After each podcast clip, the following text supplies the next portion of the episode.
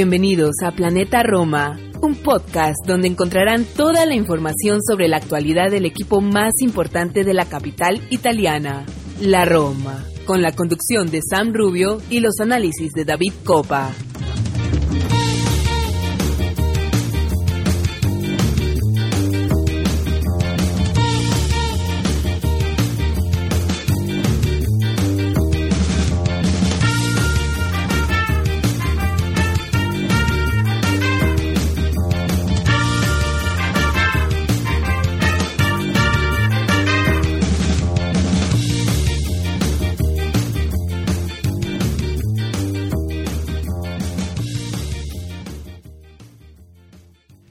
Hola a todos, tifosi y alorosi, y bienvenidos al episodio número 104 de Planeta Roma Podcast.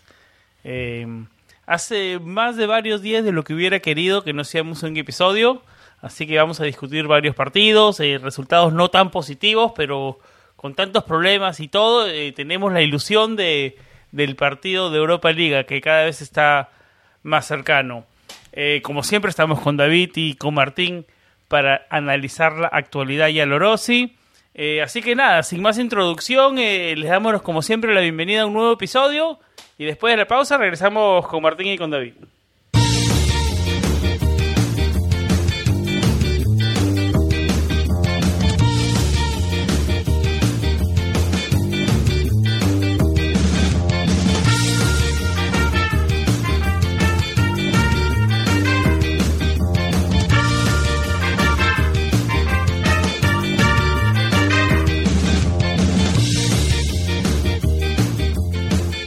David, eh, ¿cómo te encuentro para el episodio 104? ¿En tono positivo o en tono negativo? En tono con un poco de sueño. Estoy un poco cansado, tengo que admitirlo. Eh, estoy despierto desde bien temprano, pero nada, eh, aquí estamos para hablar un poco de, de, lo que ha sucedido en los últimos días, de lo que se viene, de cómo están los ánimos por Trigoria y, y nada, qué mejor eh, que para qué mejor motivo que para subir lo, los ánimos que, que, hablar un poco de nuestra Roma contigo y con, con el bueno de, de, Martín que lo tenemos por acá. Eh, Martín, yo no sé si le compro esa excusa a David porque, a ver, yo voy a decir a la hora que yo me levanté, a ver si, si, si él me gana. Yo me levanté a las 6 y 15 de la mañana. Martín, bienvenido al programa. ¿A qué hora te levantaste tú esta mañana? Buenas noches, hinchas de la Roma de todo el mundo. Bueno, buenos días también, dependiendo de dónde se encuentren. Eh, yo tengo que decirles que tuve un poco más de suerte que mis compañeros. Me desperté a las 7.30 de la mañana, pero me acosté a las 2.30. Ahorita en Ecuador ya son las 10 y 45 de la noche, entonces también las horitas de sueño eh, se van quedando pendientes. Sam, David, un gusto como siempre. Nos ha faltado tiempo realmente porque ha habido mucho de qué hablar en estos días y creo que tenemos un programa en el que vamos a decir de todo. Eh, para meternos al siguiente tema. 6 y 15 yo, 7 y media Martín. David, ¿a qué hora te levantaste esta mañana? 5 y cuarto de la mañana. Entonces tiene derecho, tiene derecho a decirnos que está más cansado que nosotros, pero no sé si muchísimo más, pero tiene derecho a decirnos que está más cansado que nosotros. Pero vamos a darle, vamos a darle este episodio David porque está cargadito de información. Comenzamos con el partido más reciente, el empate 1 a 1 frente al Atalanta. A ver, eh, fuimos de la nada a casi poder ganar el partido, digamos claro que hay cosas muy claras, ¿no? Como que el Atalanta fue superior, tiene un sistema de juego claro y la Roma es una cosa y otra y a veces eh, sufren estos, en estos partidos, ¿no? ¿Qué significa este empate en vista al partido frente al Manchester United? Comencemos con eso.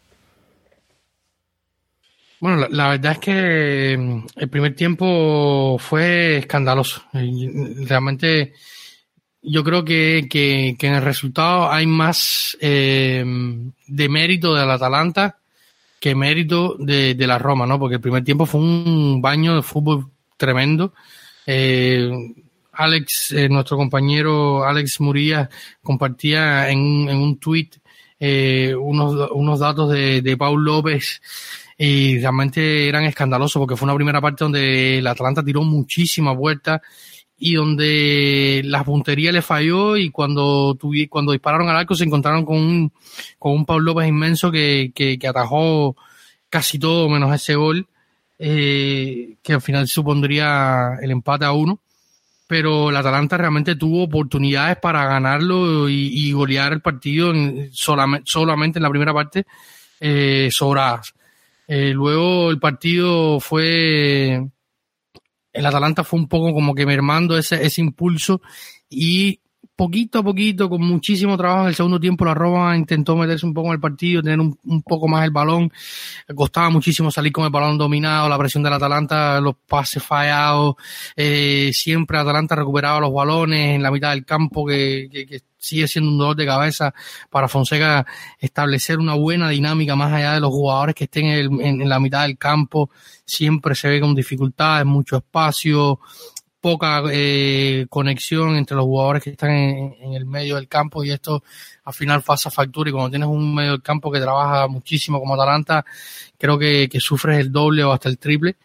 Y, y, y, cuando la Roma venía entrando a poco en el partido, se da la expulsión de Gosen y ahí el equipo saca un poco más de, le mete un poco más de presión a, al partido, le mete un poco más de ganas y, al, y fue creciendo hasta, hasta que quizás pudo ganarlo. Edín tuvo algunas que falló muchísimo, eh, pero también trabajó muchísimo. Estuvo prácticamente él solo contra la defensa de, Atalanta eh, todo el tiempo que estuvo en el campo, pivoteó muchísimo, creó espacio, pero no se le dio, no se le dio de cara al gol y yo creo que esto al final nos pasa factura, un disparo buenísimo de Carles Pérez también que termina eh, atajando Bolini.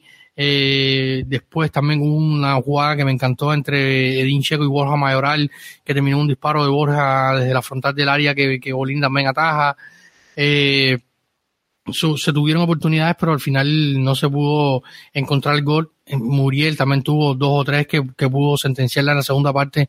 Eh, por suerte no lo hizo, pero yo creo que como, como tú decías yo creo que, que, yo creo que es un poco positivo este empate porque de cara al partido con el Manchester habernos ido con una oleada un resultado feo eh, la prensa arriba los fanáticos eh, como está el ambiente en estos momentos un, un, resultado malo más hubiera sido peor sobre todo para la moral y, y, y la cabeza de los jugadores de cara al partido importante de este jueves lo resumió muy bien eh, eh, David, lo, lo, como se dio el partido. Un primer tiempo, y estoy de acuerdo contigo, David, un primer tiempo abismal. Nos pasó por encima. Un Atalanta un poquito más fino sentenciaba el partido en el primer tiempo. Eh, Totalmente. Martín, ¿cómo viste? Eh, de acuerdo con David, al, fi al final, como este, esta cosa del fútbol dio la sensación que lo pudimos ganar, ¿no? Pero en general una, un y cometemos esos errores y salimos con una actitud así en, en, en, en, Inglaterra y la podemos pasar mal, ¿no? Pues hablaremos de eso más adelante. Martín, ¿cómo viste este partido, eh, este empate frente al Atalanta? Yo agradezco mucho el punto. Yo creo que más allá de que para las aspiraciones de Champions, que cada vez... Eh, por la clasificación regular, digamos, de la tabla de la, de la Serie A, están más lejos. Eh, el punto sirve mucho porque creo que nadie en su sano juicio habría esperado que Roma consiga un punto en este partido. O sea, yo estoy seguro que hubo mucha gente que debe haber pensado que, por ejemplo, apostarle al Atalanta, empate, al Atalanta como, como victoria eh, era una apuesta segura me incluyo. Entonces, y empata uno. Sí, correcto. O sea, yo, yo, me, yo, yo agradezco mucho el empate. Eh, creo que la charla de Fonseca en el medio tiempo sí sirvió porque se vio una Roma con otra actitud. Limitada sí, porque eh, al soltarse hacia adelante en cada contragolpe o en cada ocasión que Atalanta tenía el balón, eh, la Roma estaba inclinada a sufrir. Entonces, el, por ahí llega eh, la afortunada expulsión de, de Gossens, eh, como ya dijo David muy bien. Y claro, es otro partido, pero igual me, sigue, sigo pensando que si bien tuvimos un montón de suerte, tuvimos muchísima suerte y también eh, mérito de Pau López, eh, las seis atajadas del primer tiempo, sí nos falta un poquito de suerte al momento de tener esos minutos finales y poderlo dar la vuelta. Suerte que a veces rivales u otros equipos eh, sí se ha visto que tienen. No sé si es suerte, no sé si es malicia. Me, dio la misma sensación, la, final, o sea, la finalización de este partido me dejó la misma sensación que el 2 a 2 contra el Inter. No sé si recuerdan, pero esos últimos 7, eh, 10 minutos teníamos la sensación de que después del gol de Mancini lo podíamos dar la vuelta y, nos abrazábamos todos. Pero bueno, creo que el punto sirve de mucho. Eh, ante tremendo rival. Yo les, dejo, les traigo una curiosidad. El rival al que enfrentábamos era junto con Lazio hasta, hasta, o sea, hasta la anterior fecha, eran los dos rivales con mejor racha en el campeonato, venían con cinco victorias. Eran los equipos más regulares, recordemos que el Inter había empatado y contra tremendo rival sacar este resultado en lo anímico realmente ayuda mucho. Yo creo que esos dos rivales, el Torino y ahora el Atalanta, salieron con más hambre que nosotros, lo querían más ganar el partido que nosotros. Tienen, no tienen más nada, Torino y, estaban con lucha por, obviamente, obviamente. Y, y, el Atalanta está luchando por, por, por mantener ese puesto champion porque la zona champion hoy está súper, súper eh, combatida y, y, todos los puntos que se sumen para, para los equipos de, de, esa zona eh, son importantes. O sea, nosotros todavía tenemos el aliciente o, o no sé, Dos equipos más en Europa y la, la, la, alternativa o las chances o no sé, de estar jugando en Europa y, y, a ver, algunos a, veces no, que el, que el equipo, eh, me decían en Twitter, no, el equipo está pensando en, en, en la Europa League, o sea, tiene, como decía Martín. No, no, no, no, no, no, esas son excusas. El equipo tiene que pensar al siguiente rival. No, o sea, pero vista la, la, clasificación hoy eh, de, de la Roma hacia adelante, estamos pensando de la Roma hacia adelante, eh, tú dices, bueno, ya el, el, puesto champion está complicado. La pero David, eso no da, para excusa para tener ese primer tiempo que tuviste. Claro, pero no me interesa con el punto es, Mi punto es que sí, como le decía, eh, creo que era el, el, bueno de Yair Serrano que me escribía, y yo le decía, si si este equipo fuera otro o, tuviera otra mentalidad, yo te compro de que están pensando en el United, pero es un equipo que, que, ha demostrado que tiene, como decía Martín, a veces un poco de suerte, a veces un poco de, fortuna, de, de, no sé, de que no, no, no salen algunos breaks, eh, pero no, no, no podría decirte que el equipo el, equipo en primer tiempo parecía entregado totalmente, completamente entregado, o sea, no le sal, no, no, no tenía, no sabía cómo luchar, no sabía cómo recuperar el balón, no sabía cómo pararse, no sabía. Porque lo quería más. ¿Cómo? Pasado por encima totalmente por un equipo que, que lo quería más. El Roma todo se le hacía difícil, el, el Atalanta era mucho más, o sea, era mucho más dinámico, mucho más recto, rompía líneas no eh, eh como lo decíamos al comienzo si no hubiera sido por, por sus delanteros que no estaban finos hubiera sido hubiera sido una historia complicada el final del primer tiempo. Totalmente. Eh, Martín eh, hablemos un poco para antes de terminar el del, partido con el Atalanta. Hablemos, porque mencionaste a Pau López como algunos de los que te gustó. ¿Al otro, ¿Algún otro jugador eh, que pudimos decir que estuvieron destacados. Tiro algún par de nombres yo, Gianluca Mancini y Brian Cristante, obviamente con ese gol, ¿no?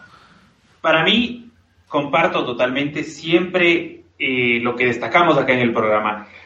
Eh, la actitud, la, la grinta que, llaman los italianos de Mancini, para mí es un líder nato. Me atrevo a decir que es el líder eh, más fuerte que tiene el equipo, si bien Lorenzo es el capitán por todo el tema de que igual es romano, romanista, etcétera. Para mí el líder natural del plantel de aquí hacia algunos años, y ya se confirma lo que, se venimos rumorando de la renovación, va a ser Gianluca Mancini y Cristante, yo me alegro mucho por Cristante. Cristante venía intentando, yo recuerdo una tremenda parada, eh, si es que no estoy mal, en alguno de los partidos de Europa League, que, yo grité. El gol. Exactamente, yo grité el gol de Cristante y Cristante venía intentando, intentando, intentando. Y es un jugador que, si bien a mí. Eh, a veces yo era un poco contrario a él porque lo veía perdido en el medio campo, yo sé que lo utilizaba en una posición un poco distinta, con un rol distinto al que tenía en Atalanta, pero yo hoy por hoy valoro mucho a Cristante, lo quiero mucho porque es un jugador que se sacrifica por el equipo. Si el día de mañana le dices, mira, Seco y Borja Mayoral están lesionados, te toca ir de nueve, Cristante va de nueve. Si es que te expulsan al arquero y no tienes más cambios, estoy seguro que Cristante va a dar tres palos. O sea, para mí ese es el nivel de compromiso que Brian Cristante tiene con el equipo. Y quiero hablar ahorita que dijeron eh, justo Paul López. Yo me quedé un poco preocupado de verlo a Golini. ¿Es ese el Golini que estamos buscando como primera opción de mercado? ¿Es ese el salto de calidad que queremos darle al arco? Yo lo vi una salida en el primer tiempo que fue la que más me preocupó, Martín. A mí, nunca me pareció una alternativa, digamos, de mis favoritas. Sí, a, mí tampoco. Yo, yo no sé cómo puede ser, porque supone que es la principal, aparte, según los medios, ¿no? Hasta ustedes me corregirán, pero es eh, Bolini, Muso, el muchacho de, de Verona, que se me escapa ahorita el nombre, Silvestri. Silvestri y Craño, ¿no? Esas son como las opciones del medio local y siempre las dan en ese orden. Bueno, ninguno de esos nombres, este, digamos, estarían tendrían que mostrar que, para qué están hechos llegando a Roma. Ninguno llega con un pedigrí, digamos, tan alto, ¿no? Digamos, como, promesas llegan. A mí de esos nombres, tal vez el del Udinese Muso, no, no sé cómo tú lo veas, David. Ah, no, no, yo comparto con Martín. A mí, a mí Bolini no me gustó. Tuvo una salida en el primer tiempo que dejó bastante descubierto a Atalanta y si hubiéramos tenido oportunidad, si hubiéramos logrado ahí mandar la puerta, quizás hubiéramos estado hablando otra cosa. Pero no me convence. A mí Bolini nunca me ha, nunca me ha convencido, no solo por este partido, sino por otras actuaciones. Eh, incluso Gasperini lo habría visto alguna vez y lo ha mandado al banco, como fue en el partido de Champions en Madrid ante, ante el Real. Eh, pero ninguna de estas opciones que tú digas, bueno, eh, a, ojos cerrados, que, yo sé que esta, o sea, es, como que uno tiene esa intuición de que tú dices, bueno, este sí, este no. Eh, Silvestri de, de Gelas ha ido de, más o menos la temporada. Craño, después de la lesión de la temporada pasada, este año no ha estado bien, incluso ahora no está jugando por problemas de, del COVID, no va a jugar contra Roma el fin de semana, va a jugar un jovencito vicario. Eh, Muso es un buen arquero, es un buen arquero, pero siempre, como yo digo, el, contexto Roma es completamente diferente al contexto eh, del que tú vengas, o sea, porque estás jugando en Friuli, en Udinese, ser figura, o sea, todo lo que tú hagas de ahí en adelante va a estar bien, eh, no tienes una exigencia y una, no sé. Eh, entonces yo creo que, a mí todos estos nombres me dejan bastantes dudas y no sé, no sé cuál será la, decisión final de, de Thiago Pinto. Saludo a algún muchacho eh, portugués. Eh, no sé, me gustaría un, portero. Esperemos que salgan más nombres de acá al verano, digamos. ¿no? Es que tampoco hay muchas opciones, no hay muchos saldos. Paul López, buenas actuaciones, pero aunque sea mantener, tenga valor, ¿no? Cada vez recupere el valor. Esa es la otra, también tienes que buscar, buscar quién te pague algo que te reporte eh, buenos números en las cuentas, por Pau.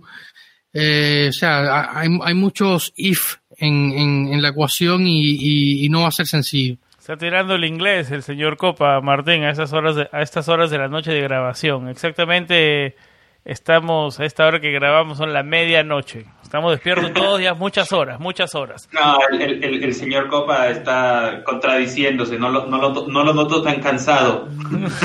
Yo también, lo, noto, lo noto como que quiere. Y ni siquiera le he hecho la pregunta, porque estás de acuerdo, David, que con los nombres que te dije, eh, o, que, o bueno, que Martín y yo conversábamos, eh, ¿estás de acuerdo, David, con, con, los, con, los, con los nombres que, que mencionábamos como los mejores jugadores, digamos, del partido, Mancini, Cristante, el mismo Pablo López.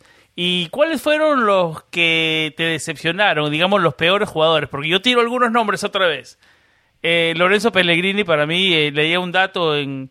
Eh, leía un dato hace unas horas y 23 pelotas perdidas, el que más perdió pelotas en toda, de toda la cancha partido para el olvido para mí de, de, Pellegrini. Otro Gonzalo Villar, David. Eh, a mí, a ver, todos estamos maravillados con este jugador, con Gonzalo Villar tiene un, o sea, personalmente para mí tiene un techo altísimo, pero tal vez en los últimos partidos, y no sé si ustedes están de acuerdo. No le está, no le está favoreciendo el sistema nuevo este, o lo que está intentando hacer Fonseca. No, no, pero todos sus pases son muy laterales, asegurando, los convierte todos sus pases, pero ha perdido ese pase incisivo, ese pase que rompe líneas. No sé si, bueno, tal vez que puede ser, por, como tú lo dices, porque no porque no, no, está, no, sistema no, lo ayuda, pero, pero, ha perdido esa sorpresa. eso, eso, de eso no hay duda. Estas últimas semanas, ¿no? Claro, ha, bajado su, su, su, rendimiento como ha bajado.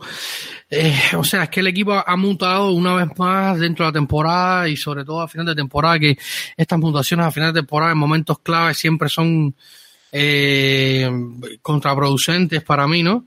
Eh, y entonces yo creo que, que, ese juego de toque, cuando el equipo jugaba un poco más junto, a proponer, en, a salir en bloque, a atacar, no tener un socio como, como Espinalzola, un hombre que tú siempre le toca siempre bien el balón, no tener un hombre como Miki que, no, que, que, viene saliendo de la lesión y buscando su mejor tono, que siempre se asocia bien con Miki. Eh, corría mucho por la cancha, pero un poco a lo loco. Eh, si ves el, mapa de calor de Gonzalo Villar del, partido entre, ante Atalanta, muchas veces estuvo junto a Cristante en el, en el fondo de la cancha, o sea, estaba bastante lejos donde la, de la zona donde puede hacer peligro, donde se crea la jugada, donde se puede gestionar, o sea, se, eh, gestiona mejor el nacimiento de la jugada que es en el medio del campo y, cuando, y entonces el único jugador que tiene para asociarse está más atrás que él, que es Cristante, o sea, las, las situaciones, eh, o sea, el medio ambiente para que el, para que el juego de billar pueda brillar no, no está. O sea, estamos hablando de un equipo que, que, está planteando los partidos a defender, a, estar metido en el fondo y salir a contraataques. Y cuando, y cuando tienes un equipo tan ancho, tienes que estar bien fino en el pase y, y que los jugadores que están arriba te, te muestren, eh, o sea, te hagan piques y te, te, te te, te, rompan los espacios de la, de la defensa rival para tú poder enviarle el balón allí y muchas veces esto no se da, o sea, las contras de la Roma, eh, cuando no está Spinazzola y con Miki no, no al 100%, tienes que tirar de un pase largo a Dean, como muchas veces se vio, y esto te cuesta más hacer, eh, hacer daño y que los jugadores se vean, se vean bien, o sea, Lorenzo es uno, como tú lo decías, que, que no, no estuvo bien en el primer tiempo, fue nefasto. Tres pelotas perdidas, es un número importante, David. Exactamente, en el, en el, segundo tiempo mejoró algo, pero igual no pesó eh, positivamente dentro del resultado. Eh, o sea, Castro eh, mejora, o sea, pero no. Eh, es, que cuando pienso en Castro por derecha, eh, pienso que, que, debería, me gustaría tener un, un, lateral derecho que tuviera la misma explosividad, el uno contra uno y que fuera tan incisivo como puede ser Spinazzola. Eh, por izquierda Calafiori no me gustó el partido de Calafiori. Eh, eh, ese otro que te iba a decir, porque eso es lo que le iba a preguntar a Martín, si habían algo, algún otro jugador, este, lo sacaron a la mitad de tiempo Calafiori, no, le, no vi una, una proyección ni un centro incisivo de Calafiori. Eh, no, un partido complicado. Yo creo que va a estar bien a futuro, ¿no? Pero fue uno de esos partidos complicados. ¿Quién más? Roger Ibáñez, que no tiene yo sigo creyendo que es un gran jugador, pero tiene que encontrar un, un, balance, no tiene que encontrar un balance. Y yo, creo que él está en la, en la búsqueda de ese balance todavía, comenzando su tiempo en Italia, porque no tiene, digamos, eh, dos temporadas completas todavía. Eh, Martín, ¿eh, ¿algo que agregar de estos jugadores? No fue un partido especialmente malo para Ibáñez, para, en mi opinión. No, no, no fue. Yo no digo que fue malo, pero, pero, pero, a ver, la expulsión no ayuda y, y a ver, una falta que había que hacer en ese momento del partido. Yo creo que siempre esperamos un poquito más de Ibáñez. Metió, cometió cuatro, cuatro fouls y perdió la pelota diez veces, David. Eh, a ver, no fue, no fue un partido también tan bueno. No, un partido, eh, como digo, tiene que encontrar el balance, Martín. No sé cómo tú lo veas. Sí, yo como les digo, para mí el tema de, de Roger es que él está mucho más eh, bajo el reflector, bajo los reflectores, desde la cláusula de 80 millones, porque tú no le pones 80 millones de cláusula de rescisión a un jugador cualquiera. Entonces, supongo yo que también al tener todos los reflectores sobre sí, estamos siendo un poco más exigentes. Puede ser algo así, como lo que pasa con, con Pellegrini. El otro día veía en Twitter, había una opinión donde decía, eh, cuando Villar está bajo, no juega bien, eh, lo que sea, ah, bueno, es muchacho, tiene que aprender, tiene que seguir. Ah, pero cuando en cambio Lorenzo juega mal, le, le caen a palos. Entonces, tal vez es como que por tus jugadores que estás tratando de blindarlos o, vas generando una cierta expectativa mayor. Y concuerdo ahí con, con Sam, porque Roder tiene que, tiene que aprender todavía. O sea, Roder tiene mucho talento, mucha técnica, mucha velocidad, pero a veces sí le falta, no sé si todavía son algo como fundamentos o algo así. Por ejemplo, me acuerdo mucho eh, en la pesadilla de Roder Ibáñez en el derby, entonces ha tenido unos dos o tres errores de esos graves en la temporada y creo que esas son cosas que él irá aprendiendo y es mucho trabajo también del cuerpo técnico que lo vaya perfeccionando. No me gustó Calafiori, creo que fue un, buen cambio de Fonseca, un cambio oportuno en el medio tiempo porque con Bruno Pérez se ganó mucho más. Lo vi picante a Bruno Pérez, entró con ganas, creo que él está tratando de, de conseguir un buen equipo, un equipo mediano, más allá del interés ya declarado del Betis. Yo creo que él está tratando de cerrar bien la temporada eh, cada que tiene oportunidad, porque no ha desentonado. Incluso para mí. ¿No tiene algo con Turquía ya cerrado, David, o qué fue de esas noticias? Sí, según el Tempo ya tendría un preacuerdo con el con el Trabzonspor, creo que es, eh, para la próxima temporada, un contrato por dos años. Eh, esto es lo que hay, esto sería un rumor, habría que, que, que, que, esperar a, que avance un poco más el o que llegue realmente el mercado de fichajes, pero esto sería lo que se estaría valorando ahora mismo, que ya tendría un acuerdo para, para irse a, la Liga Turca. Nos vemos en la tabla ahora y estamos séptimos. Eh, a tres puntos de la y ellos tienen un partido menos. Eh, ¿Fue este el verdadero último chance ya para olvidarnos de la Champions League? Porque somos más séptimos, más séptimos que nunca. ¿Hay oportunidades de mejorar el, ranking, aunque sea para ir a la Europa League? Le hago la pregunta para los dos. ¿O ya abrimos el discurso de la Conference League para el otro año? Porque como digo, estamos a tres puntos de la Lazio, la Lazio a un partido menos, la Lazio es un equipo muy inconsistente también. Eh, estaríamos mirando tal vez una pelea de aquí a fin de año por el sexto puesto y último pase a Europa Liga, eh, porque hay un derby a, casi finalizar la temporada, creo que es en la penúltima fecha. ¿Cómo comienzo contigo, Martín?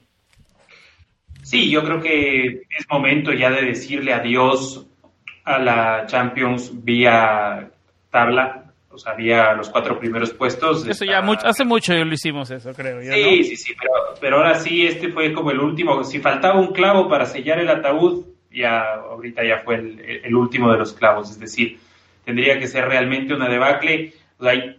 pensar en una Roma en Champions por el cuarto puesto es casi como pensar en un campeón que no se llame Inter de Milán. Es una brecha muy grande de puntos y tendrían que tropezarse varios arriba y nosotros ser perfectos. O igual, digamos, haciendo el símil con el campeonato, tendría que tropezar varias veces el Inter y hacer un recorrido perfecto, ya sea el Milán o la misma Juventus o la Atalanta. Em, yo realmente quisiera ver eh, qué, pasa hasta el final. No nos veo quedando séptimos. Es una ventaja que la Lazio también es un equipo que, como tú decías, no es consistente, pero ellos les veo una situación inversa a la nuestra. Es decir, nosotros arrancamos bien y veníamos irregulares del último tiempo. Me refiero, arrancamos bien la temporada y veníamos irregulares, irregulares del último tiempo. Ellos arrancaron bastante mal la temporada y ahora venían muy regulares, es lo que yo les decía, cinco partidos en seguidilla eh, ganando en una serie tan competitiva como la Serie A, tan pareja y sin importar el rival, es un mérito que, que es lo que hizo que recortaran la ventaja con nosotros y nos superaran. Ahora, el Napoli ya se descolgó con la victoria, era un partido de seis puntos, como se dice comúnmente. Y claro, vamos a tener un interesante derby por, por Europa League, ¿no? Va a tener ese, ese picante un poco, y me refiero, no, no un derby en la última fecha, sino va a ser un derby constante en todas las fechas, porque si es que Roma no, evidentemente no corona en, Europa League, una satisfacción de la temporada podría ser cerrarla relegando al rival a, la nueva Intertoto, ¿no? A la, Conference League. A eso, a eso, a eso iba, David. Chao Champions, sí, ya estamos de acuerdo eso, ¿no? Eh, Europa League porque llegamos a semis de Champions. Llegamos, estamos en semis de Europa League. Tal vez el otro año nos toca la Conference League y me voy a salir de mi libreto acá, pero tal vez a esa sí podemos llegar lejos y ganarla, David. Eh, ¿O no? ¿Tú sigues luchando por Europa League? Eh, realmente ahora estaba revisando el calendario de la Lazio y aquí el final de temporada es bastante fácil. La próxima jornada, eh, la jornada 33, se verá las caras con el Milan. nosotros con el Cagliari, yo creo que sería una buena oportunidad para, para apretar y tratar de, de, esperar de que ellos fallen. Partido Lazio-Milan estará programado para el, para el día 26, lunes 26 de, de, abril y si, si quizás el, el la Lazio, que no viene nada bien, la Lazio se ha comido ocho horas en los últimos dos partidos, no, no está jugando bien, eh, perdió con el, con el Napoli, le ganó al Benevento, pero se comió tres, o sea, el partido contra el Milan va a ser interesante en, cuanto a, en cuanto a esto, ¿no? Yo creo que la Roma va a tener, le va a costar bastante para poder acceder a, a la Europa League, no va a ser fácil, porque el calendario eh, de nosotros tenemos dos partidos más y el calendario de, de la Lazio es bastante es bastante fácil Parma Genoa Fiorentina Sassuolo solo el derby en la 37 eh, y el Milan en la 33 es lo que le, le, le preocuparía un poco pero o sea, de los, de los 18 puntos posibles que quedan eh, ahora por jugar, teniendo en cuenta que tienen que jugar con el Torino, que también está en zona de descenso, a ellos le quedarían 21 puntos por jugar. Eh, yo veo a la Lazio quizás sacando hasta 15 puntos. Eh, nosotros tenemos dos partidos más, tenemos varias lesiones. No ha dejado puntos en la temporada la Lazio frente a equipos, digamos, denominados que son menores, ¿no? No muchos, frente al Boloña, tal vez el que, uno que, que se me viene a la mente después no, no, no, eh, bueno, y ahora, eh, bueno, pero Napoli es un equipo grande, ¿no? O sea, digamos, de, los importantes, ¿no? No ha dejado muchos puntos con los equipos denominados provinciales, digamos. No, realmente no. El principio de la temporada no fue bueno, sí perdió algunos partidos que ahora no, no, no, no, no tengo aquí a mano, pero sí recuerdo que perdió algún, alguno que otro. Perdió, a ver, acá lo tengo. Perdió al comienzo contra la Sampdoria y contra el Udinese y el Elas Verona y nada, bueno, y después de eso nada más.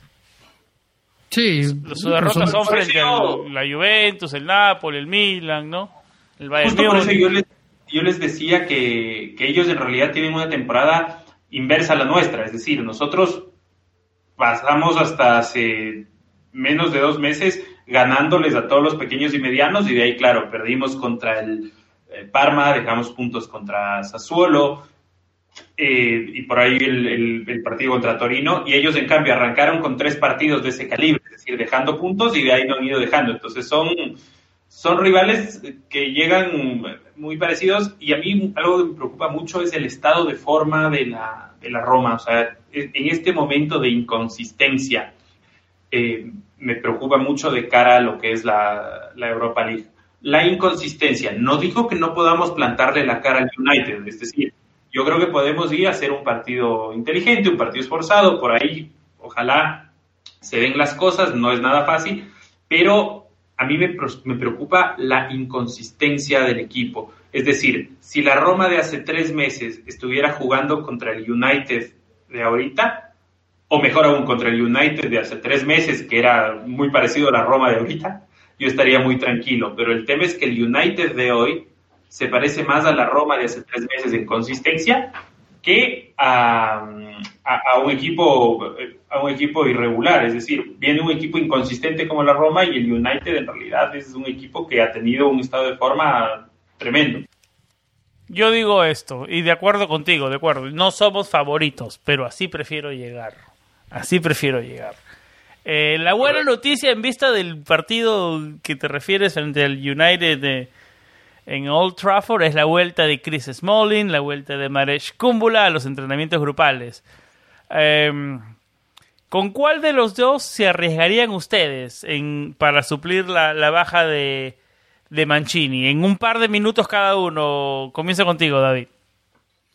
Está bastante difícil. Eh, a mí no me gusta en partidos importantes salir con jugadores que no están al 100% físicamente.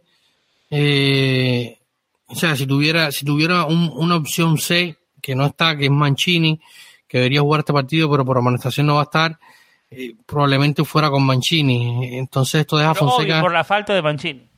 Exacto. Entonces esto deja a Fonseca con la disyuntiva de utilizar a, a uno entre Smalling y Kumbula.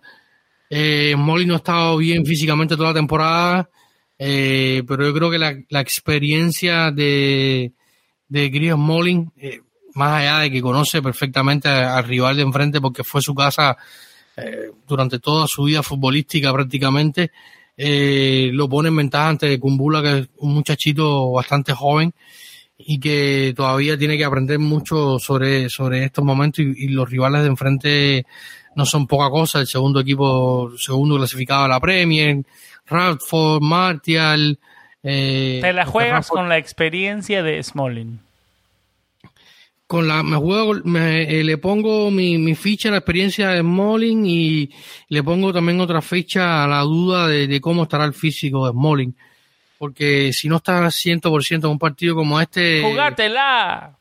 no, que me voy a jugar, yo te estoy diciendo la realidad, o sea, eh, Smalling no está bien físicamente, es un tipo muy experimentado, pero hasta ahí, o sea, es, es un es un arma de doble filo, te puede salir muy bien y que Smalling te juegue un gran partido, o que te traicione y al minuto 60 tenga que salir del campo y tengas que experimentar otra vez con Castro para la defensa, Espinazzola que se ha también unido a los entrenamientos no viene al 100%, o sea, hay muchas interrogantes y, muchas apuestas. Yo creo que, que cartas seguras y, y ganadoras, Fonseca tiene pocas para el jueves.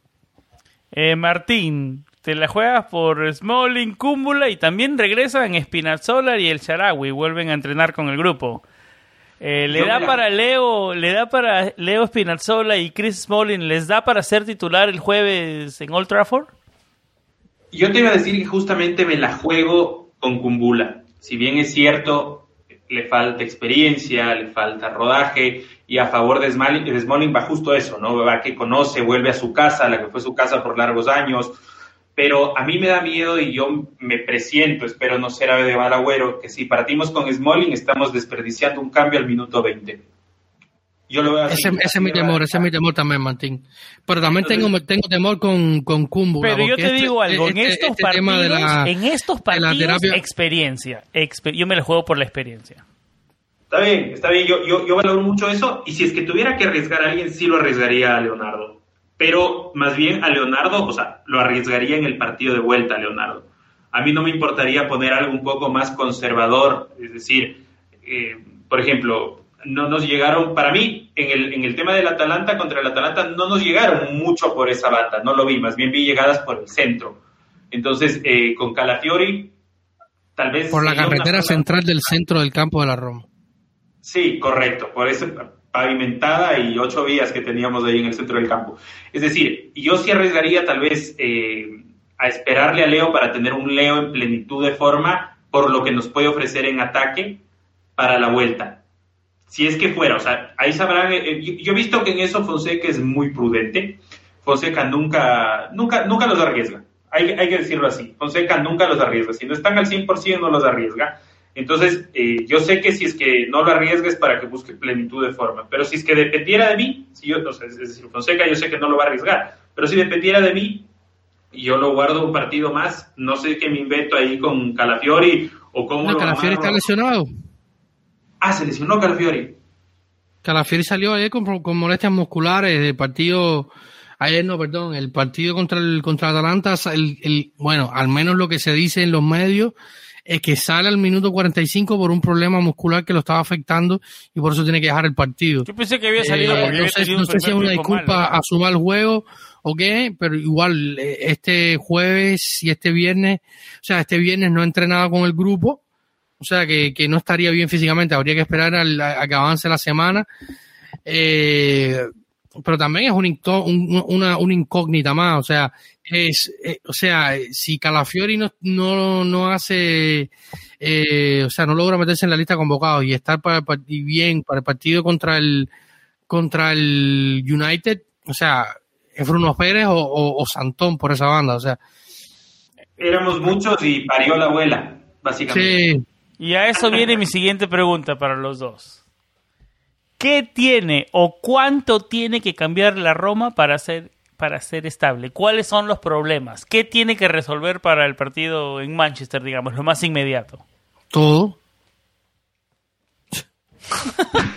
Martín, puede ser un poquito más explícito. Miren, mira, en mi pregunta principal, el señor David Cope decidió respondérmela con una pregunta. Nunca en 104, pregun- en 104 episodios me ha respondido con una sola palabra. Y, y, y en la pregunta que quería abrir tema, me la cortó. La pregunta más difícil de la historia en este momento de la temporada.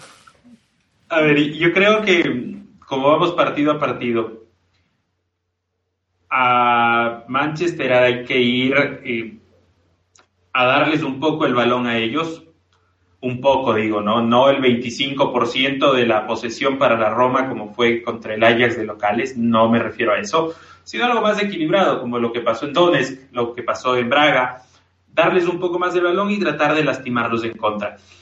Jugaría yo adelante con Mayoral, que le da más movilidad al ataque. Seco me gusta mucho, pero no sé si es que lo pusiera desde el inicio en este partido, porque como digo yo, yo lo estoy planteando para apuntarlo de contra. En cambio, si yo quisiera sostener un poquito más eh, pelotazos largos, sostener el balón, despliegue, juego propositivo, lo pondría seco. Pero bueno, sigamos con mi idea. Entonces yo trataría de ser un poco sólido en defensa, un equipo corto, acumular gente atrás y tratar de salir eh, rápido por las bandas y, y, aprovechar que Mayoral haga diagonales. Seguramente iría con Miki adelante, eh, con Lorenzo y si es que en el segundo tiempo se da el espacio, un poco con, con el Sharawi. Pero yo saldría como tal a aguantar. No podemos salir allá abiertos. Yo creo que tenemos que ser bastante conservadores en ese partido. Vamos a ver una Roma muy fea, vamos a sufrir 90 minutos porque va a ser algo muy parecido a los primeros 45 minutos en Ámsterdam o al 80% del partido en, en, Roma contra el Ajax. Embates, embates, embates, hay que dejarlos que vayan y tratar de lastimarlos. Ahora, la desventaja de dejarlos que vayan es que probablemente este es uno de los equipos que individualmente tiene más calidad en Europa, no solo en Inglaterra. Es decir, tienes tipos como lo que decía David, eh, Rashford, está Pogba, que Pogba le patea de fuera del área. Es decir, muchas veces el mismo Cavani, recordemos el gol que le hace Cavani en, en los cuartos de final al Granada. Cavani, Cavani le ha hecho nueve goles en 15 partidos a la Roma. Sí, no, Cavani es un monstruo. Y, y, más contra nosotros. Debemos ser seguramente la víctima favorita o estar en el top 5 de víctimas favoritas de Cavani. David, David ¿es la Roma un equipo que puede absorber la presión por 90 minutos, como dice, como dice Martín, y poder contraatacar, eh, hacer daño en la contra? ¿Puede la Roma, está diseñada la Roma para absorber la presión en 90 minutos? La verdad es que, a ver, siendo una eliminatoria ida y vuelta y comenzando a jugar en casa de tu rival, yo creo que mínimo hay que ir a marcar un gol, un gol que condicione la, la, la, la eliminatoria, que le meta presión al United, pero está el interrogante de que si te abres mucho el United con Pogba, Bruno Fernández, Marcus Rafford, es con McTominay, eh, Luke Shaw, Juan Bisaca, o sea, eh, Fred, eh, un equipo que tiene una calidad como decía Martín individual eh, que mete miedo y, y, te vas al banco y tienes jugadores como Nemanja Yamati, eh, Mason Greenwood, eh, tiene jugadores importantes. Importantes, no, pero no me suenan los nombres del Manchester de los 90, no me suenan. No, no, no, no, no. O sea, hay una. Yo creo que hoy tú revisas cualquier plantilla de Europa y no te va a sonar los, los años 90 porque la diferencia es bastante abismal. Aparte, solamente con mirar al banquillo hubiera a un hombre como Ole Gunnar Solskjaer y, y, y, y la diferencia era si Alex Ferguson ya ahí ganaste el partido por goleada. Pero bueno. Eh, pero este, este entrenador jugaba muy bien para Ferguson. Sí, pero una cosa es cuando tú eres jugador y otra cosa es como entrenador. Si no, hazle una llamada a Pirlo no, no, y de acuerdo, te va a decir de acuerdo, tres o cuatro cosas. De acuerdo. A mí mi amigo, me tengo uno de mis mejores amigos que se llama Tomás Ruiz, le mando un, un abrazo. Tomás me decía a mí, él del United, y me decía que Ole Gunnar Solskjaer saca su mejor fútbol cuando está bajo presión. Pero no me refiero a bajo presión en el campo, sino que en realidad cuando empiezan los rumores de que ya lo van a votar, que es una seguidilla de malos, malos resultados, ahí es cuando Solskjaer se pone las pilas, digamos, analiza bien los partidos y los saca adelante. Me gusta que el United vaya de, de favorito también por eso, porque me puse a revisar eso y en realidad el United es como que agarra y cae en esos eh, vacíos, digamos, casi al estilo Roma, ¿no? Un empate contra el Brighton de local, eh, después por ahí una derrota contra el Crystal Palace y de la nada, ¡pum!, le ganas al City. Así, así, así. Entonces, yo creo que Fonseca sí puede demostrar que es más técnico que Ole Gunnar Solskjaer, sin, sin demeditarlo, ¿no? No digo que Solskjaer sea un mal técnico. Tal vez las No, defensas sean un poquito menos rígidas en Europa que en, que en- que en el calcio, que son más tácticas. Sí, sí, sí, sí, absol- absolutamente. O sea, yo creo Por la más velocidad con la que se juega en el ida y vuelta. Sí, podemos aprovechar también el tema de, de que precisamente la, la defensa del Manchester no está en su mejor temporada, ¿no? Coincidimos en un mal momento con una recuperación de al menos unos 6, 8 meses de Harry Maguire. Harry Maguire venía jugando bastante mal, venía muy criticado, pero eh, al menos en las estadísticas es hoy por hoy el mejor central de la liga, ¿no? Al menos en las estadísticas, intercepciones, bloqueos, despejes, efectividad de pases. Entonces, es el punto fuerte, pero De Gea, en realidad De Gea no es ni de lejos del De Gea que, que todos tenemos en el imaginario. De Gea no es más que Pau López. Así de, así de drástica es la situación. Ni con No, no sé, qué- no sé qué te diga. No, para, ser menos, para, ser, para ser menos que Paul López. Pau te ataja muchísimo, pero te hace lo que te hizo los dos partidos contra el Ajax en, con, contra Cavani enfrente y no con Dusan Tadi y, y no estuviéramos hablando hoy de una semifinal de Europa League. De eso puedes estar completamente seguro. O sea, te regala 3-4 pases por partido, te sale mal 3-4 veces por partido. Eh, es el problema de Pau, claro. no sé, no sé hasta qué punto, o sea, eh, no he visto mucho esta temporada, le vi los dos partidos de el, el Milan, el Milan United, eh, no, no estuvo, no, el primer partido creo que no, el segundo partido no estuvo el chico Henderson, pero no, no, no recuerdo, o sea, no, no creo que, que David De Gea esté, esté tan, tan, tan bajo como para estar peor que, que Paul López. Paul López tiene, eh, se ha ido mutando, como lo hemos hablado otras veces, se ha ido a, atajar, a, atajar más de lo que puede dar con los pies, ofrecer en salida. Se ve a veces como ofuscado, nervioso, preocupado, sin ideas a la hora de salir con el balón, sea con las manos con los pies. Pero igual, De Gea no, no está en este momento con, con, el, con el United. Ha estado eh, lesionado, que estaba revisando la lista de lesionados, sí, está, está lesionado. Eh, yo creo que, que ese es un punto también, quizás a favor, porque David De Gea, para mí, quizás mm, ha ido eh, de atrás, de, de, o sea, de arriba hacia abajo en su carrera, pero si tiene un buen día, te ataja bastante. Sí, sí, sí, sí, co- completamente de acuerdo. Yo solo para cerrar la idea, te quiero decir, antes del Mundial 2018, porque para mí hay un antes y un después para De Gea, que es el Mundial 2018.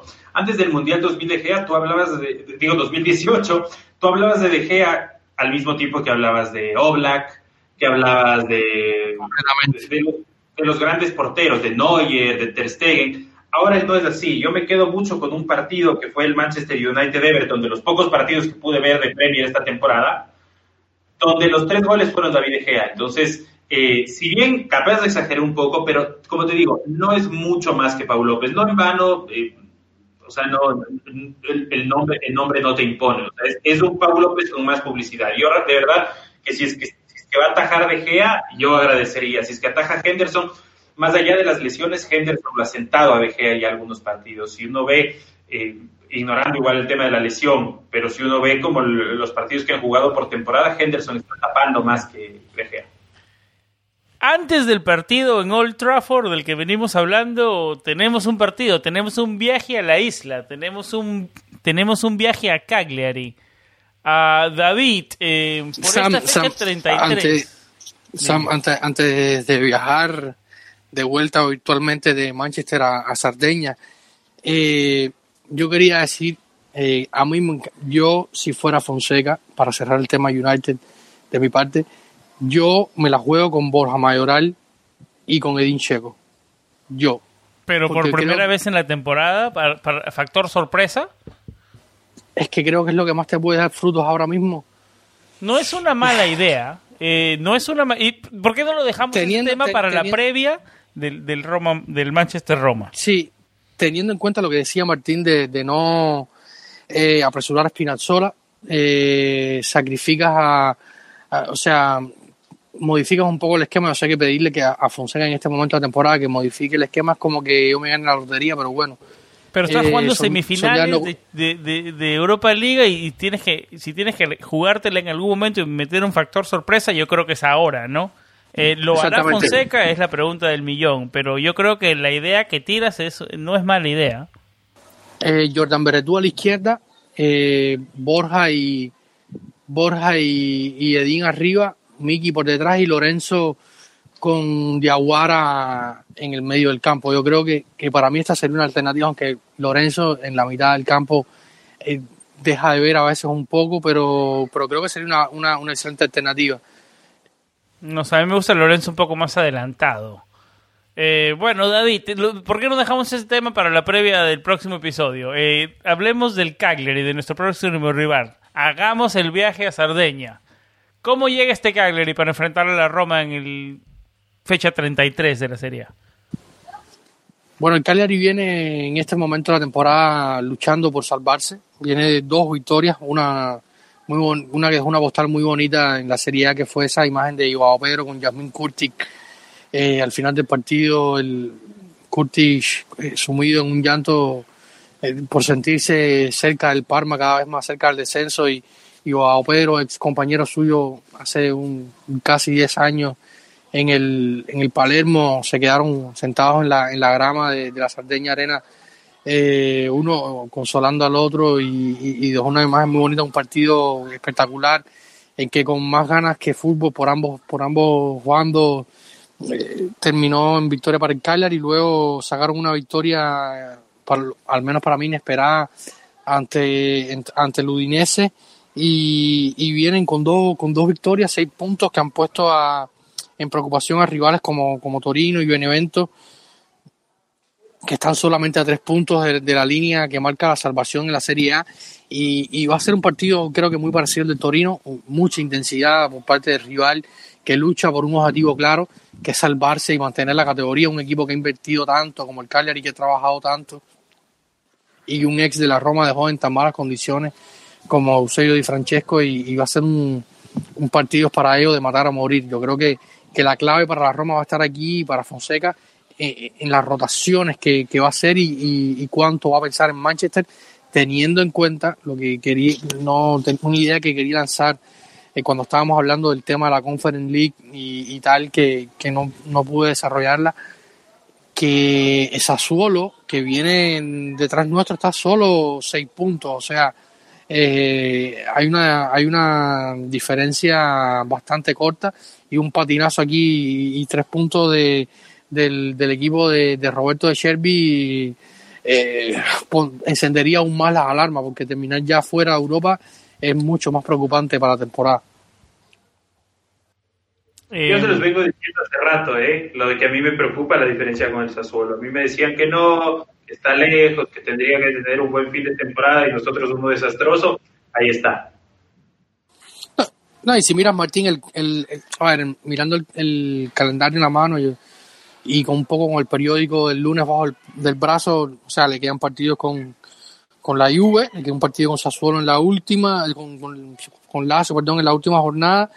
Eh, juegan con Sampdoria ahora, luego nosotros cambiaremos rival con, con, con, con Sassuolo y jugaremos con, con la Sampdoria y ellos jugaron con Atalanta eh, el 2 de mayo. O sea, tienen tres partidos complicados, pero que en teoría no hay nada escrito eh, de aquí a, a, a- los- próximos 15, 20 días. Bueno, el último tema del episodio te- teníamos que hablarlo, ¿no? Porque esta semana yo creo que va a ser recordada por muchísimo tiempo o por siempre, digamos, en la historia del fútbol, ¿no? Porque fue la semana que algunos dueños se juntaron y quisieron cambiar los destinos del fútbol, por decirlo de alguna manera. Eh, yo no sé, a ver, es un tema súper controversial. eh, comienzo Contigo, David, eh, ¿qué haces de toda esta Superliga? Porque a mí lo que me suena son los dueños que se quieren hacer más ricos y, monopolizar todo, volverlo a americanizar todo, volverlo un poco tipo NFL, sin, tipo, sin descensos, para que ellos siempre tengan asegurado dineros. Y no duró mucho, ¿no? Duró a los 24, 48 horas, muchos equipos empezaron a salir. ¿Quiénes fueron los que se quedaron? Se quedó el Real Madrid, se quedó el Barcelona, se quedó la Juventus. Eh, te hago una pregunta, David. Si chequeamos los estatus económicos de esos equipos ahora, eh, tal vez sea un, un, significativo de por qué se quedaron y, demuestra que está todo por el dinero y más menos en, por el fútbol y la competitividad. Es que realmente decir quién se quedó y quién se fue. Florentino ha salido dos veces, primero en el Chiringuito, luego en Cadena C con el Arguero, programa muy conocido español con Manu Carreño, y decía que todos estaban a bordo, pero luego te vas a ver el comunicado del Inter de Milán y dice que se baja completamente. Sale JP Morgan, que era la, la, la fuente de capital eh, detrás de toda esta Superliga. Una y, banca fuerte sale. americana, no una banca fuerte y establecida. Exactamente. Eh, hay que recordar que la noticia sale, la primera noticia sale eh, temprano en la mañana de, de este domingo, de este último domingo, de, desde el New York Times. Y, o sea, saber a ciencia cierta qué está pasando es bastante complicado, porque como te decía, Florentino dice una cosa, los comunicados de los clubes dicen otra. ¿Tú podías el, creer lo que salía de la boca de Florentino Pérez? Yo no sé, no te he preguntado y no hemos hablado de este tema. Yo no sé si te gusta que, o no te gusta la Superliga, pero ¿tú podías ver, yo creer creo, yo creo que hay un, lo, que un salía de las palabras de Florentino Pérez? Es que hay un problema de concepto, o sea, y, y hay cosas que no me creo. O sea, Florentino, o sea, el tema de la Superliga ha sido recurrente en los últimos tiempos. Se hablaba muchísimo de, de, rediseñar la la Champions League por tema calendario, por tema eh, espectacularidad, por atraer más, más, seguidores, por hacerlo más, más espectacular, no sé. Podemos poner el adjetivo que queramos. Eh, pero Florentino sale dice que, que, que, llevan dos años conversando de, o trabajando en, este, en esta Superliga y lo que me parece a mí es que, que no habían trabajado nada.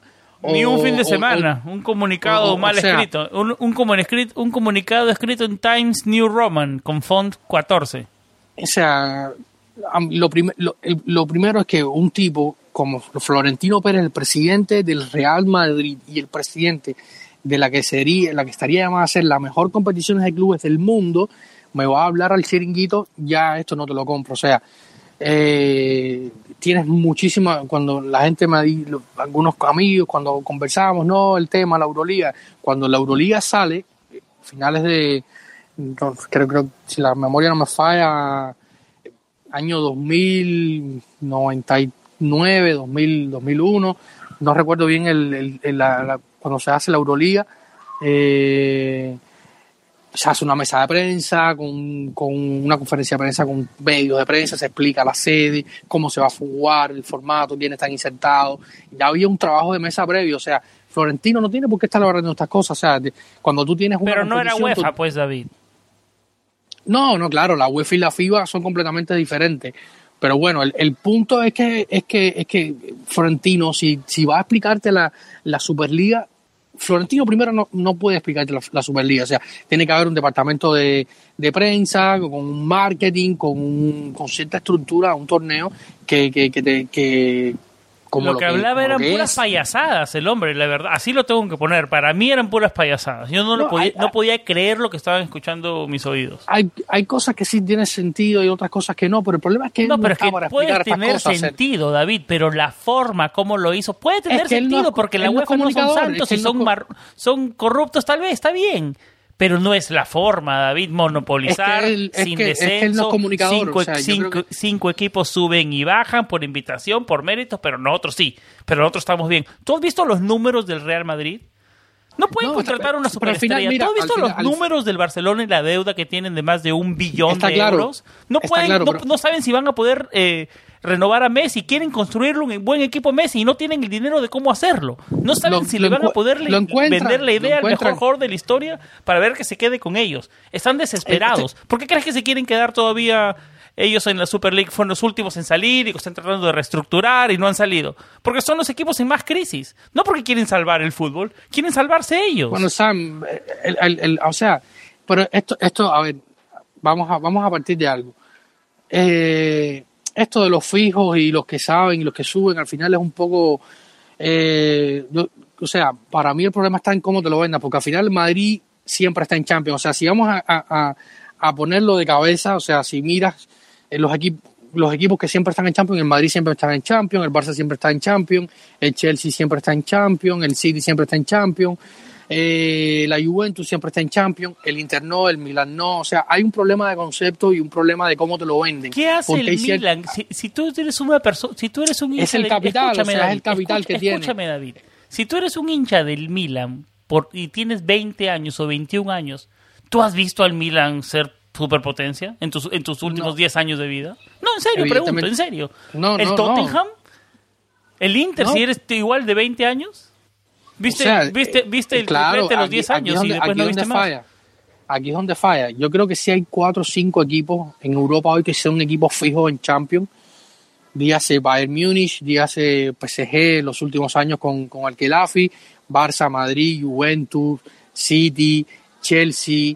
eh, para mí son, son estos equipos que siempre están en Champions y quizás cuando tú dices a, equipos fundadores y fijos, sí, son estos. Los otros entran por el capital y por lo que pueden arrastrar de público. El Milan al final es un equipo que está en catástrofe en los últimos 10 años, pero que tiene una buena masa social y que tiene un, un o sea, lo que tiene detrás es una es un, un mundo porque el fondo Elliot es un, es un fondo buitre de esto que se le puede decir que, que absorbe hasta países, o sea, y por eso llegan al Milan, porque los anteriores dueños habían pedido un préstamo y al final, como no se le devolvió nunca el dinero, el fondo Elliot absorbe al Milan. Pero, ah, o sea, yo creo que hay un gran problema de concepto de cómo conceptualizan esta Superliga, de, de la estructura y de cómo la venden. Eh, Y aparte de que, hay, de- de que hay que hacer algo en el fútbol, yo creo que, que el fútbol tiene muchos problemas. Está bien, y que esto, y que esto no va a venir a resolver el problema. Yo Estamos creo que esta es claros, la idea. pero no es la forma. Exacto, no. Superar- yo creo que separarse de la UEFA, Martín, te queremos incorporar a la, co- a la conversación y a Sí, eso iba. sí, sí. Yo, tengo ahí un- algunas, algunas cosas que decir. Eh, yo justamente creo que sí hay que hacer algo en el fútbol, pero esta no, no es la forma. Yo creo que en el fútbol debe haber un sinceramiento. No sé si lo vaya a haber, ¿no? Yo estoy hablando de un mundo capaz- Transparencia. rosado. Sí, sí, sí, sí. Yo voy a hablar capaz de un mundo rosado, un mundo ideal, así, un mundo como el planeta de los unicornios, de los conitos que decimos acá. Eh, y la verdad es que capaz eh, debe acabarse el fútbol de los representantes de jugadores que ganan 20 millones por hacer que el jugador A vaya a tu equipo y en vez de irse al equipo B. Debe acabarse el fútbol de Piedra Aubameyang que Pero Martín, 40 ellos quieren hacer la Superliga porque ya no tienen el, el Real Madrid, el Barcelona quieren hacer la Superliga porque no tienen dinero para hacer es- para gastar en esas cosas. Y ellos dicen, sí, pero nosotros le compramos a los otros equipos. Y nosotros le compramos si es una pirámide. Pero, o sea, tú te sientes me- mejor que el resto, está bien, tienes una marca, pero el fútbol no es, no es de competición al final de cuentas. Claro, o sea, al final de, de cuentas el fútbol es de méritos, o sea, la meritocracia del fútbol es lo que le vuelve bonito, porque con una Superliga no hubiéramos visto a Manolas metiendo un cabezazo al minuto 83 y dejándolos fuera de semifinales. Eh, con, con, no sé, no habríamos visto al Tenerife en los 90 llegar a semifinales de, de la, de, la Copa de, de la Copa de la UEFA, que era en ese entonces. Hay un montón de No hubiéramos visto a la Especia empatarle al Inter ayer o hace un par de Correcto, días. o sea, no, no se puede ver. Y, y claro, corres el riesgo de volverle casi al, al, fútbol ya eh, endogámico, que es un término que nos usó, usó uno de nuestros oyentes, que se llama Ramiro Aguilar, a quien le mando un saludo. Y claro, le vuelves como, como cuando los príncipes y los reyes solo se casaban entre ellos y jugaban entre ellos, y lo vuelves falso, lo vuelves falso porque lo vuelves hasta casi como, como virtual, como simulado. Es decir, hay gente que dice, ay, sí, no, es que yo quisiera ver un, un Manchester United, Barça todas las temporadas. Mentira. Es, imposible que quieras verlo todas las temporadas porque lo bonito de ese partido es que no es de siempre. Capaz no vas a ver dos o tres temporadas y te cansas. Y si no, ¿sabes qué es lo que va a pasar? Le vas a volver como en el PlayStation. Porque ¿en dónde pasa que todas las veces se juega un PSG City, que todas las veces se juega un Bayern Inter? En el PlayStation o en el Xbox, que es donde tú coges y agarras el equipo de cinco estrellas y tu compañero o rival o la máquina pones otro equipo de cinco estrellas y lo pones así. Entonces, básicamente para mí eso te digo, el sinceramiento viene del otro lado porque, porque no es un sinceramiento aparte real, no son los mejores equipos. Si bien la Juventus, los hinchas, volvamos a otro ejemplo, de los 20 años, lo han visto en dos finales de, de Champions, pero la Juventus las últimas tres ediciones quedan eliminadas por el Porto, el Lyon y el Ajax, que ni siquiera fueron tomados en cuenta. Es más, el Arsenal, el mismo Tottenham, la misma Juventus, el mismo Inter, tienen menos copas de Europa que el Ajax, al Ajax que no lo tomaron en cuenta o, lo quisieron meter después por la ventana, ¿no? O por ejemplo un Inter que no entró en Europa League en un grupo en el que estaba el, ni siquiera Europa League, en un grupo de Champions en el que estaba el Gladbach y el, y el, el ¿no? Ahora, una de las cosas, tampoco, tampoco yo me siento muy cómodo con que venga la UEFA y la FIFA a querer aquí hablarme de moral, ¿no? Porque ahí sí es como... Es que nadie puede hablarte de moral hoy, nadie puede hablarte de moral, ni los clubes, ni la UEFA. Simplemente en este caso yo, yo creo que realmente es como escoger entre el ladrón bueno y el ladrón malo, ¿no? Con todo respeto, o sea, capaz capaz la, la FIFA y la UEFA pero quedémonos dentro de un sistema, del sistema UEFA, no por más corruptos que sean, ¿no? que dentro de respetando, respetando un sistema y el historial del fútbol. Y por eso respeté mucho lo que hizo y fueron una de las vanguardias en lo que hizo el Bayern Múnich, ¿no? Una, para mí una institución ejemplo. Eh, correcto, o sea, es, es, es, lo, es lo más correcto porque fue la primer, el primer revés que recibieron ellos y es porque el Bayern malo bien a pesar de que es una institución enorme, que mueve muchísimo dinero, que tiene muchos fans alrededor del mundo, el Bayern al menos, digamos, tal vez hay intereses corporativos detrás de esto, pero bueno, pensemos que al menos de dientes para afuera, y en ciertas acciones como este, el Bayern sigue pensando en sus aficionados. Por ahí me comentaban que el 51% como del paquete accionario sigue siendo de los aficionados. Ese es muy buen tema y era mi siguiente pregunta para David porque se estaban hablando en otros lugares de implementar el esquema alemán, que es el que 51% del club es de sus socios. El club es de sus socios y no de un solo dueño. Ese es mi siguiente tema. ¿Qué piensan ustedes de eso y del modelo alemán? Es que eso es complicado, porque al final el fútbol se mueve por dinero y si los, y si los socios no tienen dinero, te puede pasar como le pasó a Roma. O sea, el fútbol es un reflejo de la sociedad y la sociedad alemana yo creo que está por el resto por encima del resto. O, Pero lo que alegan también que, resto. que los dueños o sea, ahora tú en Italia, en Italia no puedes implementar este sistema porque no, no, no te dan, o sea, no hay dinero. La sociedad italiana hoy está muy okay, está bien, David pero ahora y los dueños no, no se asocian con los equipos, son inversionistas de otros países que no tienen un sentimiento al equipo, entonces para ellos se le hace más fácil eh, hacer eso. Oh, eh, Superliga, más dinero, 350 millones al año. Eh, pero así es, Ok, vamos, ¿me entiendes? No tienen ese apego al, al, fútbol, si, al hoy tú aplicas la historia del fútbol. Hoy, tú aplicas este sistema en Italia y, y o sea, y te vas a demorar 20, 30 años en poder salir de adelante porque eh, las personas con capital en Italia no les interesa el fútbol o son bastante pocas o no sé, habría que hacer un estudio. Eh, hay pocos, o sea, el, Parma, que era uno de los equipos que venía, vendieron, el Sassuolo, que es uno de los que tiene capital italiano, eh, con, el tema Mapei, eh, el Spezia, el, bueno, el Spezia cambió ahora también de dueño, lo vendieron unos dueños americanos. El Benevento, que, es otro. O sea, son muy pocos y son equipos pequeños, porque los, estos, equipos grandes, como la Roma, que tiene 56% de su valor en deuda, eh, es grande. El Inter tiene 640 tantos millones en, en deuda. La Juventus, ah, ah, o sea, es complicadísimo aplicar este eh, aplicar el sistema el, sistema eh, alemán en, en, otros equipos en España pasa el, Real Madrid todavía pertenece a los socios el Barça también pertenece a los socios pero tienen también por detrás un capital muy grande eh, de eh, capital externo. O sea, es bastante complicado obligar este sistema. Yo creo que ah, el fútbol tiene que cambiar. Yo creo que, es parte muchas de cosas ahora, ¿no? Los dueños tienen que, ser extranjeros con dinero. yo creo que tienen que empezar desde la institución, desde la institución que es UEFA y que es FIFA. Topes salariales.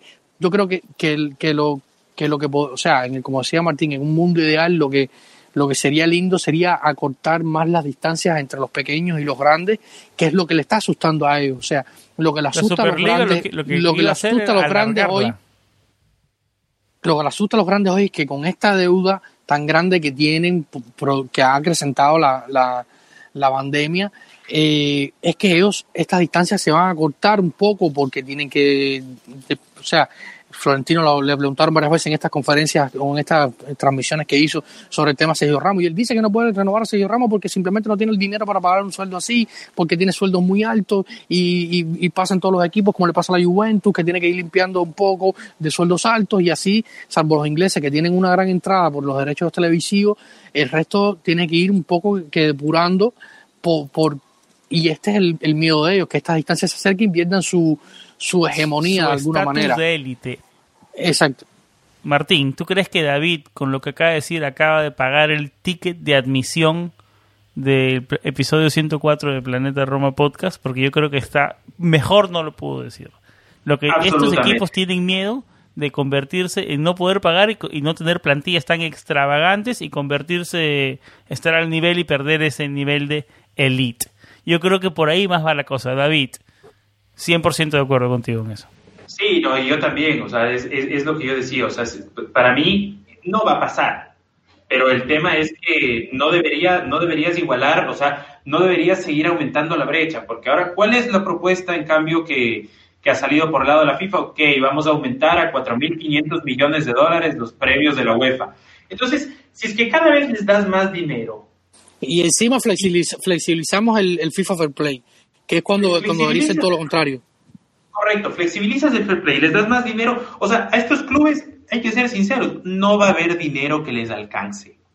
No va a haber dinero que les alcance nunca, porque si el día de mañana, o sea, por suerte, voy a decir una estupidez y, y quiero que se me entienda con todo el respeto a, a- a- los fallecidos y a la crisis que ha causado el, el tema del- de la pandemia, pero una, o sea, por suerte vino la pandemia y te volvió un poco a la tierra el mercado, porque hasta antes de la, de la pandemia el mercado de futbolistas era un mercado donde por Harry Maguire pagabas 84 millones de dólares, por Kepa Arrizabalaga pagabas 69 millones de dólares, por Virgil van Dijk igual más de 80 millones de dólares. No digo que no sean buenos jugadores, pero vamos, o sea... Pero ¿cuánto de ese dinero iba para agentes también? ¿O Correcto, ¿Cuánto es lo que- dinero había involucrado Y y han mencionado nombres que tú puedes decir, Martín, hasta cierto punto que son jugadores ilustres. ¿Cuánto pagó el, el Arsenal por Nicolás Pepe? Oh, No sé cuánto, ¿Cuánto? no sé cuánto, no sé cuánto, no sé cuántos millones pagó. Entonces estás sumido en una crisis societaria eh, y, econo- y económica y, lo, y despides a la mascota. En serio, despides a la mascota para, para recortar gastos. Y Yo lo, Por favor. yo lo recuerdo así, o sea, es escandaloso. Yo recuerdo, no sé si, si, si ustedes también lo tienen en la memoria, que hace unas tres, tres temporadas, claro, renovaron a Messi con un sueldo en teoría más pequeño de lo que sabemos que ahora gana, pero igual era escandalosa la cifra. Y en la misma semana recortaron el presupuesto del equipo femenino de básquet y de fútbol. O sea, ¿de qué estamos hablando? Realmente es, es, es, es, una, es una cosa de, de locos y yo por eso valoro muchísimo, muchísimo el comunicado que dio la Roma por sus canales oficiales por dos cosas. Uno, porque sentí que estoy del lado correcto, estoy del lado del fútbol romántico, del fútbol antiguo, del fútbol eh, con los principios del fútbol para todos. Y segundo, porque creo que fue un acto de valentía. Fue el primer equipo eh, italiano en tomar una postura frontal y lo hace en un gran momento, porque, muchos, porque lo hace justo antes de que se oficialice la salida del Chelsea, justo antes, minutos antes de que se oficialice la salida del Chelsea, bueno, un par de horas antes, y lo hace justo después de que Florentino Pérez en el chiringuito comenta que sí, que se va a considerar a la Roma y el Napoli. No, no, no, no queremos ese fútbol, no, o sea, basta de ese fútbol. Sí, tal vez hay intereses de, de los, de los, de los Fredkin detrás, intereses corporativos, allá, lo que sea, pero a mí me gustó que eso respeta la esencia de lo que yo creo que es del club que yo amo. David, ¿hicieron bien los Fredkin asumiendo esa posición contraria al torneo? Sí, claro, hicieron bien. Como decía Martín, fueron el Porque único mucha gente equipo- dice si el lo hubieran invitado equipo- tal vez aceptaban, tal vez aceptaban. a- a- algunos querían, o sea, yo hice una, una pequeña encuesta en mi perfil de Twitter y, y terminó setenta y tanto por treinta y tanto la, eh, o sea, todos estaban, casi todos estaban en contra de que la Roma fuera a la Superliga, perdón, eh, quizás los fracking, no sé, valoraron, escucharon, se pusieron al día porque esto es un tema bastante nuevo para ellos, por así decirlo, acaban de llegar al fútbol eh, en el plano europeo y encontrarse con todo esto quizás eh, lo, les movió un poco la tierra. Eh, sería difícil decir, o sea, algunos me preguntaban hoy eh, en nuestro grupo WhatsApp, Gabriel, habría fue ofrecida la oportunidad de la Roma de incluirse en la Superliga, o sea, ciencia cierta no sabemos, hay algunos comentarios, Rudy Feller, eh, el ex eh, delantero de la Roma, comentaba ahí Mesallero que estaba eh, contento con los Freaking por la oposición y como hablaba parecía que sí, que la Roma habría estado entre los invitados, pero, o sea, a ciencia cierta no lo sabemos. Yo creo que es muy buena la posición que, que, que asumen los Freaking, sobre todo porque acaban de llegar y como decía Martín, yo creo que uno de los equipos que todavía tiene ese lado romántico de los que están en la Serie A es la Roma. Y nosotros estamos como club estamos necesitados de eso, de tener unos un presidente que estuviera ahí, que ya hemos ya con eso hemos ganado, que se preocupara, que y, que salga a dar este comunicado, como, como decía, el único club que se que sacó un comunicado de los que no estaban diciendo que se oponía, el resto no, no dijeron nada, sí hubo comentarios de entrenadores como Roberto de Chervi que no quería jugar contra el Milan, pero los clubes como instituciones nos sacaron o sea, comunicados explicando eh, estas cuestiones. Y, es bonito, o sea, yo, yo, yo soy romántico y, quiero seguir viendo la Roma así como está. Algunos me planteaban también en Twitter diciendo que, bueno, la Roma o se ponía del lado de los malos o se quedaba del malo de los buenos, en teoría, y, lideraba a una Serie A eh, desde el punto de vista eh, romántico y de fútbol también, siendo de los que no habían estado y, estaba llamado a ser el grande entre ese grupo que no, que no participaba. Eh, para ir cerrando el tema, yo creo que, como lo decía, el fútbol necesita un cambio, sí lo necesita, en muchas cosas, eh, pero llamado a cortar las brechas entre los grandes y los pequeños, que yo creo que, que eventualmente quizás no va a pasar, porque va a seguir entrando dinero, se flexibiliza el free play, van a venir entrando dinero, la pandemia pasará en algún punto y la, y la Superliga o cualquier otra, toda esta noticia de la Superliga opacó completamente la noticia de que la UEFA ha aprobado un nuevo formato de las Champions a partir del 2024, que yo tengo la sensación de que ni siquiera se va a implementar y que después de esto la UEFA con estos clubes se va a sentar a, hablar, a pesar de que Seferin sigue... Eh, poniendo eh, acusaciones y, con un tono un poco imperativo que, habla de, que habla de sanciones y tal. Andrea Agnelli, no, estuvo en el, estuvo muy bien metido ahí. Justo, justo yo, yo quiero hacer ahí un poquito, cambiar de rol y hacer de, de, conductor acá, porque quiero, quiero hacer leña del árbol caído. ¿Qué opinan ustedes de todos los dimes y diretes, ¿no? De, de Seferin diciendo que no había conocido un mentiroso de ese tamaño, porque hasta el día anterior Seferin le consulta a Agnelli, según palabras de Seferin, y sobre la Superliga, y Agnelli dice, no, no, que solo son rumores, y pum, así Agnelli, el segundo vicepresidente de la Superliga, después de Woodward del United, y con Florentino a la cabeza, pero enteradísimo del proyecto, ¿no? ¿Qué creen que, qué, qué, sensación les dejó? ¿Qué, ¿Qué piensan ustedes? Primero, David, quiero escuchar lo que piensa de Agnelli. No, en serio me voy a poner a hablar de Agnelli después de tanto programa que hemos hablado, ponernos a explicar quién es Andrea Agnelli y, qué ha hecho. O sea, ya creo que esto que dice Martín define todo y, el que peor parado queda en toda esta situación es Andrea Agnelli. Peor que Andrea Agnelli solo uno, creo que yo. Florentino Pérez. Florentino Pérez y Andrea Agnelli son los dos peores. Para mí que ellos son los dos peores que quedan parados acá. No, no, Florentino quizás quedó un poco con la cara pintada porque fue el que salió a hablar de todos, el único que, que salió a hablar porque eh, Andrea Agnelli dijo tres o cuatro palabras al Corriere, tres o cuatro palabras a la República, pero el que salió y el que sale a hablar es, Florentino Pérez y tal, y quizás esto lo pone un poco como que en, en entredicho. Quizás no, pero David, todo el mundo escuchó su voz, todo el mundo escuchó la voz. Nadie, nadie eh, se ha referido a eh, como se refirió a Andrea eh, Seferin Andrea Agnelli. O sea, eh, tengo entendido que Andrea que Seferin es el ahijado de, o sea, el padrino de la hija de, de Andrea Agnelli, son casi familia.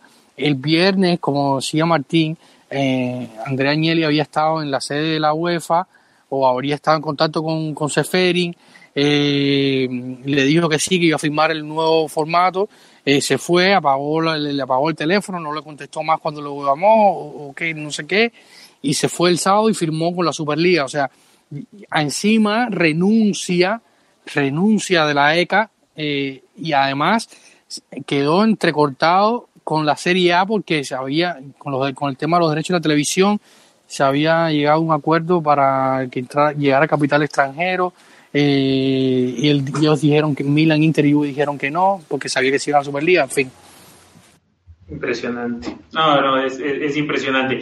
Más bien los que, los que pronto pusieron como dicen, ¿no? Cuando se hunde el barco, los primeros que se escapan son las ratas. los los ingleses salieron, pero pusieron pies en polvorosa, ¿no? Pero salió, salió un reporte en Twitter diciendo Agnelli en Nova Más, en Juventus, pero, pero, pero, y salieron los ingleses a, a, a sacarlo muy rápido. La, la, historia de, del apellido Agnelli con Juventus va mucho más allá de Andrea, ¿no? Sí, sí, seguro, seguro que sí. O sea, supongo yo que la historia de Agnelli como figura principal, o sea, como motor económico de la Juventus viene desde mucho más atrás. No hay que olvidar que los Agnelli son dueños de, la FIA, de la Jeep, de John Deere en, en Italia.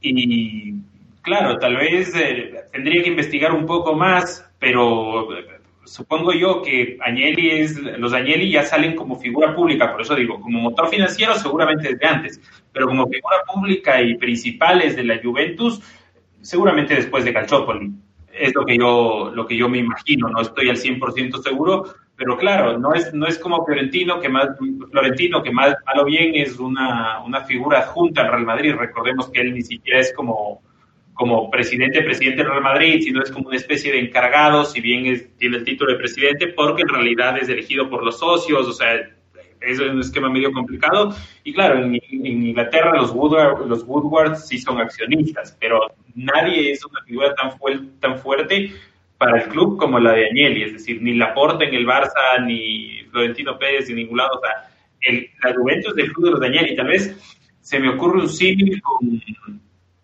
con la Juventus y el anterior dueño, el dueño italiano, se me escapa ahorita el, nombre, la familia, no eran, no los Marota, ¿no es cierto? No, o sí. ¿Recuerdan ustedes? O, por ejemplo, la figura que tenía Berlusconi en el, en el Milán de los grandes triunfos europeos. O sea, pero es una figura fortísima. Apellidos no sé importantes, si... claro. Es un, es, es, un tema, es un tema que nos podemos alargar, la verdad, y, y lo bueno que, que, que, al final no fue, ¿no? Porque eso de separarse de la UEFA y ese sistema de no descenso y 12 mantenerse, 15 de eso, la verdad que no cuadró, felizmente no cuadró con la, la mayoría del mundo, ¿no?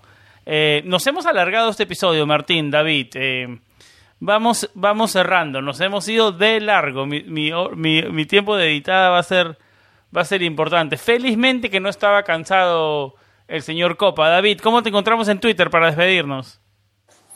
Davidcito-R mayúscula C mayúscula, ahí siempre estoy y nada, siempre hablando de fútbol y de la Serie A y de, y de todo lo que, que esté aconteciendo en el momento. A ver si ahora sí te duermes unas cuantas horas. Eh, Martín, ¿cómo te encontramos en Twitter y en redes sociales? A mí en Twitter y en Instagram como arroba Roma Latam. Roma como nuestro hermoso equipo y Latam como de Latinoamérica. Solo una precisión, el dueño italiano del Inter antes de los Shang y los otros dueños chinos era Massimo Moratti, me refería a él. Ah, un abrazo Moratti. para todos. Sí, un abrazo para todos y siempre Forza Roma. Eh, a mí me pueden encontrar en mi cuenta es Samuel Rubio 99, si estoy en Twitter, Planeta-Roma es nuestra cuenta en Twitter y en Instagram. Obviamente la forma más fácil de encontrarnos es en nuestra página web, planetaroma.net o planetaroma.com.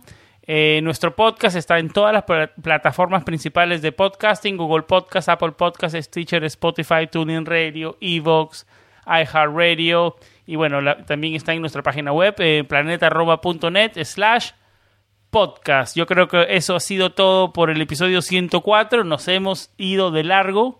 Eh, felizmente no estaba tan cansado como digo el señor David. Eh, un, programa cargadito. Espero que lo hayan disfrutado como lo disfruté yo. Eh, siempre que estén con vibras positivas y como siempre lo más importante, Forza Roma. Chao.